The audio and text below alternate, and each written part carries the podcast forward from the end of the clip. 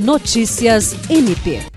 O Ministério Público do Estado do Acre firmou nesta segunda-feira cooperação com a Prefeitura de Rio Branco, com o Ministério Público Federal e com o Fórum de ONGs LGBT na intenção de sensibilizar e capacitar servidores públicos municipais para o atendimento à população LGBTQIA.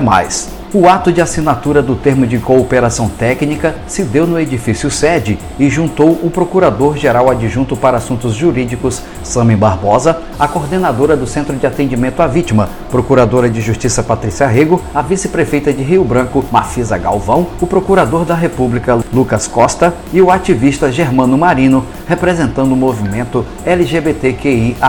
O MP Acriano, por meio do CAVE e do Centro de Estudos e Aperfeiçoamento Funcional, e o MPF vão ministrar aos servidores públicos orientações, palestras, oficinas e treinamentos. Todas as ações educativas e de conscientização serão desenvolvidas no âmbito do projeto Ser Diferente Não é Crime, coordenado pelo CAVE.